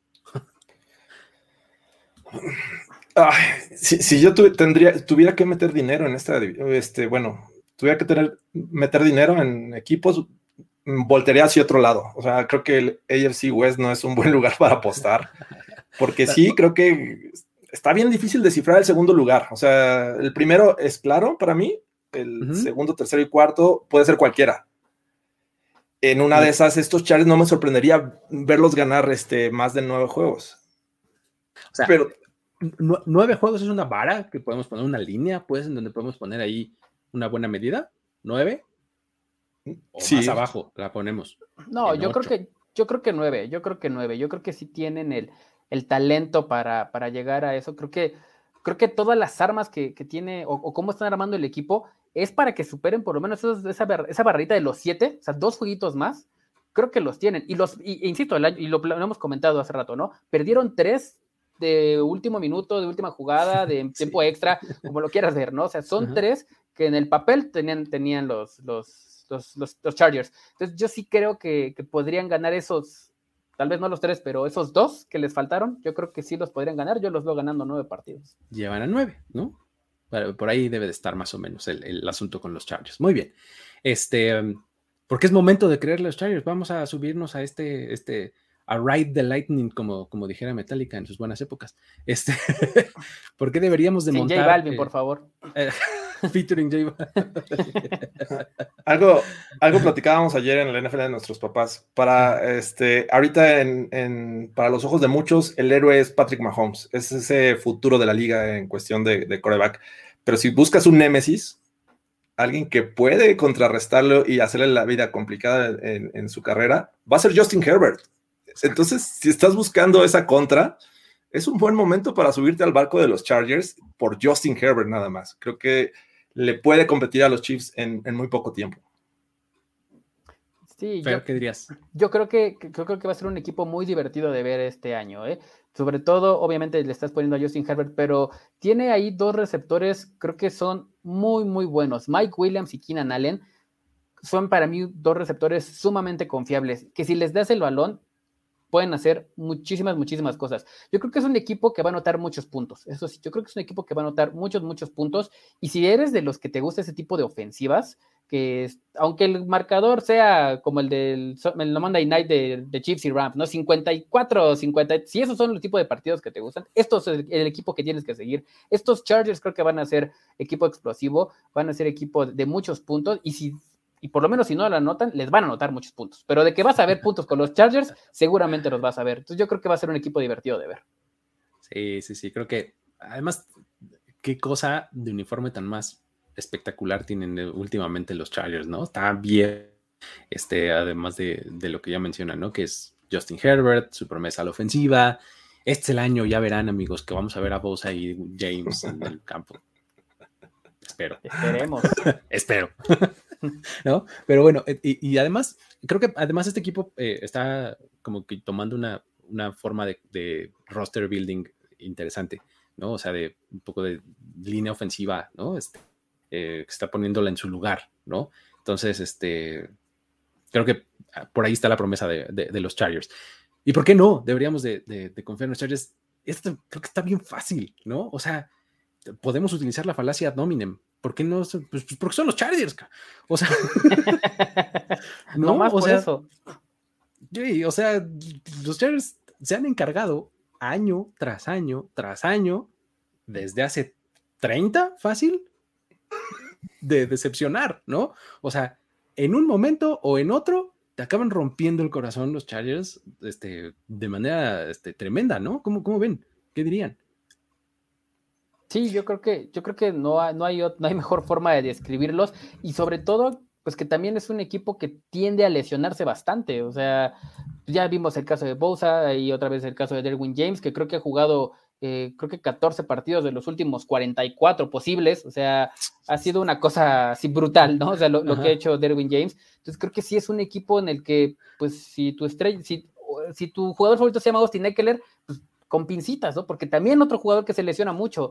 Entonces, ahí estaba Horton Henry, que también se lesiona mucho. Entonces, es un, es un, es un equipo que, tiende a, ese tipo de, situaciones, ¿no? De jugadores lastimados. Entonces, por eso también sería como que, bueno, si tu, jugador favorito se llama, está en los Chargers, pues ahí ponle una veladora porque, porque es un equipo que creo que está físicamente le hace falta muchísimo. Saca el bubble wrap, ¿no? Sí, definitivamente. Sí, Digo, yo diría que fueran pacientes con los Chargers, eh, aunque tienes jugadores eh, relevantes y que te pueden llamar mucho la atención, un, gran uniforme, eh, este, muy cercanos a México. me parece que hay que ser pacientes por el tema del coaching. Apenas está llegando Staley a estos Chargers. Recién en los últimos años que han cambiado de head coach, pues no les ha ido del todo bien, ¿no? desde North Turner, eh, pasó por ahí Mike McCoy, luego Anthony Lynn, y ahora llega Brandon Staley sin experiencia de, head coach. Eh, entonces, yo diría que fueran pacientes con los Chargers, al menos unos tres años, en lo que vemos que realmente va a funcionar este staff de coaching. Así es que por ese lado me iría. El resto me parece un sólido equipo. Tienen coach, bueno, staff de coaching completamente nuevo. Tanto coordinador ofensivo como coordinador defensivo también son nuevos. Entonces, sí, hay que tener precaución por ahí, ¿no? Eh, pues bueno, estos son los cuatro equipos de esta división y nada más rápidamente, hablando de head coaches de los cuatro que tenemos en esta división, ¿cuál de ellos creen que tenga la historia más interesante a seguir esta temporada? Eh, ya sea porque tenga mucho que probar, porque pueda estar entrando al hot seat. Eh, ¿Cuál dirían de estos cuatro head coaches que puede ponerse interesante? ¿Cuál dirías, Fer? Yo creo que Big Fangio. Yo creo que Big Fangio tiene, tienes que voltear a verlo por todo el por todo el, mundo que, le crearon a su alrededor. O sea, le, cumplieron todos los caprichos que quería, ¿no? Querías a Pat Sortain, querías, ahí está. Querías a Kyle Fuller, ahí está. Querías defensiva secundaria, ahí está. Creo que le armaron un. Eh, en el papel, creo que es una de las mejores secundarias que podemos encontrar en la NFL y es la carta fuerte que ha manejado Big Fangio, ¿no? Todas las, las defensivas en las que ha estado lo que más ha representado eh, a, Fangio como tal es la, defensiva secundaria. Creo que con este, con este roster que tienen los Broncos en, ese, en esa área, es el equipo para voltear a ver. Obviamente tiene que dar un, un, salto de calidad, ya su, su, tercer, su tercer año ya como, como head coach, y debe de dejar de pedir tiempos fuera para ver si el personal que está en el campo es el adecuado, ¿no? O sea, tiene que, tiene que madurar realmente y decir, bueno, ¿tienes, tiene, tiene lo que se necesita para ser un, head coach el NFL? Sí, no, este es definitivo. O sea, sí se tardó más de 30 años en que le dieran el trabajo, ya lo tienes, pues bueno, y que toda esa experiencia tiene que demostrarle, tiene que sacarla. Este, es este año es crucial no solo para los Broncos en sus aspiraciones, sino para su futuro como, como head coach en la liga. Creo que Big Fangio es a que tendremos que voltear a ver en este, en este año. ¿eh? ¿Cuál, ¿Cuál dirías eh, que es el tuyo, Jorge? Eh, creo que a cualquier head coach de esta división le puede sacar una historia interesante, pero creo que la que más me llama la atención es la de Gruden, ¿no? Que a pesar que tiene un contrato bastante largo, me parece que si vuelve a tener otra debacle de, de los últimos dos años, muy similar, me parece que estaría entrando a un hot seat seguro. Entonces, habría que esperar qué acciones toman estos Raiders, ¿no? Que, que sabemos que, que correrlo sería como aceptar la culpa, decir, me equivoqué. y creo que no es lo que quiere este, este equipo. Entonces, sí, hay que seguir la, historia de John Gruden. ¿Qué, qué, va a preferir Mac eh, Yo estoy en, el, tren de, Gruden también. O sea, ¿qué va a preferir Mac Davis? Decir, ok, largué, este, eh, John Gruden no era la opción, este, pues como es un contrato de head coach, probablemente por los siguientes cinco años te va a tener que estar pagando por estar en tu sofá, ¿no? Porque pues, así son los contratos de head coaches, este, la mayoría por lo menos. Eh, o decir, hombre, es cuestión de tiempo, tranquilos, vamos en el camino correcto. El problema es el personal, el problema es no sé qué. Buscarle eh, el, como la enmienda a la situación, ¿no? yo también creo que John Gruden está eh, en, en, una posición en donde ahorita a la mitad de su contrato tiene, tiene, tiene, tiene que dar un paso al frente en, términos de resultados el equipo, si no, este, va a estar en una posición complicada. Em, un nivel más abajo, coordinadores, amigos, ¿cuál se va a llevar eh, los titulares? Lo vamos a estar viendo en la cámara, en los partidos, por las razones correctas o las incorrectas, ¿no? O sea, ya sea porque le está yendo muy bien a su cuadro o porque está dejando muchísimo que desear. ¿Cuál, cuál de estos dirían? Pues yo creo que Eric Bienemi, ¿no? Otra vez podría ser el coach que por tercer año consecutivo se ha considerado como el posible head coach de N equipo que tú quieras de la NFL, pero por algo, por algo, por, todas estas supuestas acusaciones que tiene de violencia familiar o de lo que tú quieras, no ha podido como dar ese salto. Yo creo que van a seguir poniendo el ojo en él, creo que también tiene que demostrar que los chips van a seguir siendo contenidos porque básicamente lo que son los chips o, o, las jugadas o lo que la mística que he creído viene mi alrededor de los chips es gracias a él, ¿no? Este estilo tipo college con esta ofensiva sumamente rápida, explosiva, con este jugadas con doble reversibles, o sea, creo que creo que Eric Bienemi sigue teniendo eh, o sigue va a, estar en el ojo del huracán por lo que hagan o no dejen de hacer los chips y obviamente por este supuesto cambio que, podría generarse a algún otro equipo, porque también eh, regresamos al, punto de que si, si, si él sale de la ecuación, ¿será capaz Andy Reid de manejar este equipo? Pues no lo sabemos, ¿no? probablemente sí, probablemente no, no sabemos quién sea el, que realmente tenga la última decisión en cuanto a, decidir qué jugada se llama en la ofensiva y cuál no. Sabemos que Andy Reid es un buen head coach y que le gusta manejar la ofensiva, pero muchos se recargan bien en mí. Entonces creo que es, va a ser un coach en el que todos los reflectores van a estar van a ponerlo probablemente en Jackson en la siguiente temporada o en el equipo que ustedes quieran, en Carolina si quieren, eh, pero es un posible candidato a head coach eh, en el próximo año para, para mi gusto. ¿Cómo ves, Jorge? ¿Cuál sería tu coordinador a seguir? Eh, nada más quiero decir que ya nos quieren fuera del Broncast. Este, un saludo a Jesús Loya. Este, ya, este, ¿qué hacemos? Eh, ¿lo, gestionamos una vez, Jorge? Sí, yo creo que hay que hablar, hay que hablar acá, a la dirección. Este, pasen, este por su, pasen, por su, finiquito. Este, ahorita, arranco aquí, arranco los pósters, no se preocupen. Y, vámonos a otra cosa. Déjame, saco de una vez el, otro jersey. Bueno, no, eh, ya, para continuar, este.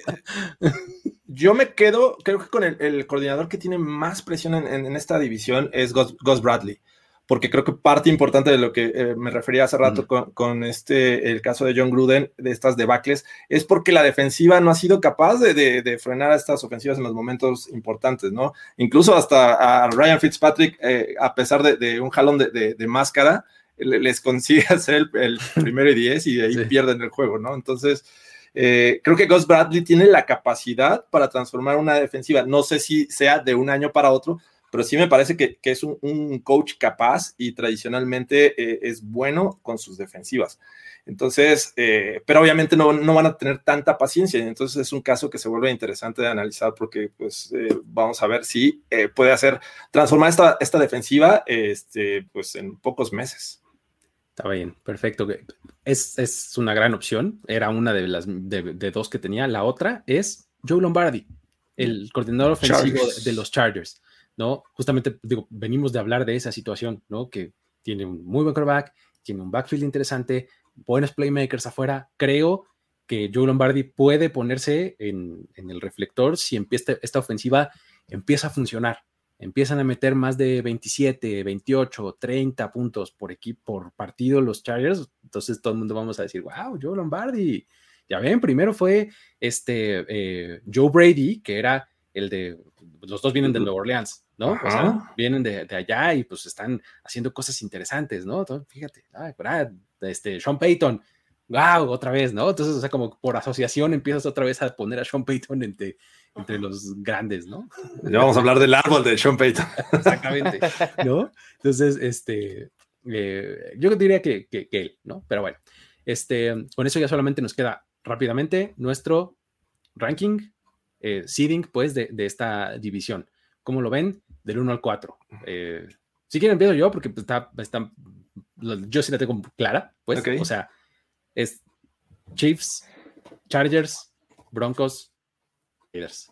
Esa, o sea, yo sí la tengo clara, pues creo que a ustedes les cuesta un poquito más de trabajo, venga.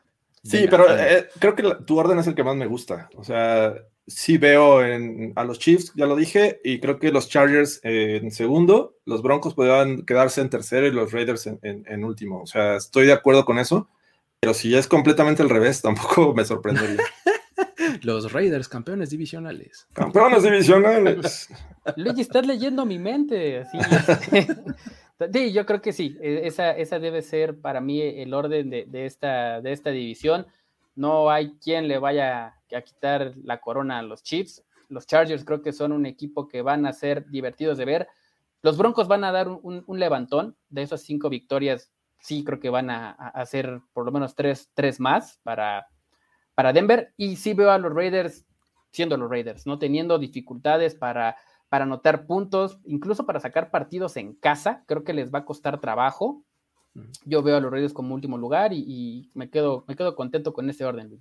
Se, se, van a poder ir al nightclub que está ahí en el, en el Enson, ¿no? Que tienen ahí, ya sabes. Que con DJ y todo. Exacto. Pues, está, bueno, ¿no? Por lo menos eso.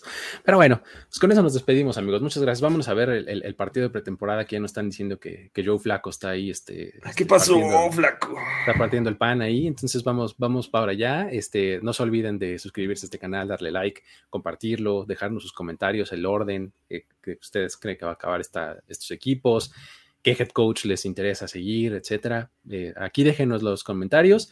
Este, a la gente que lo descarga en formato podcast también les agradecemos mucho. Este, um, y pues ahí dejen ahí sus reseñas. Ya saben que también los podcasts en, este, en las plataformas en las que ustedes lo escuchan, échenle estrellas o comentarios o lo, como sea que se califiquen en los podcasts en donde ustedes lo escuchan. ¿Vale? Con eso nos despedimos. Mi nombre es Luis Obregón, a nombre de Jorge Tinajero, Fernando Pacheco. Saludos y nos vemos la próxima. Bye. Bye. La celebración ha terminado. Primero y diez, el podcast. Primero y diez, el podcast. Más verdades, desvaríos y sinsentidos en la próxima emisión de Primero y Diez, el podcast. Conducción, guion y concepto. Ulises Arada, Luis Obregón y Jorge Tinajero. Producción y voz en off, Antonio Sempere.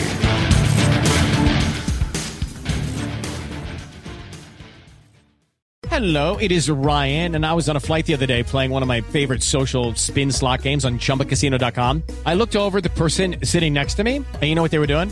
They were also playing Chumba Casino. Coincidence? I think not. Everybody's loving having fun with it. Chumba Casino is home to hundreds of casino style games that you can play for free anytime, anywhere, even at 30,000 feet. So sign up now at chumbacasino.com to claim your free welcome bonus. That's chumbacasino.com and live the Chumba life. No purchase necessary. DTW, void, prohibited by law. See terms and conditions 18 plus.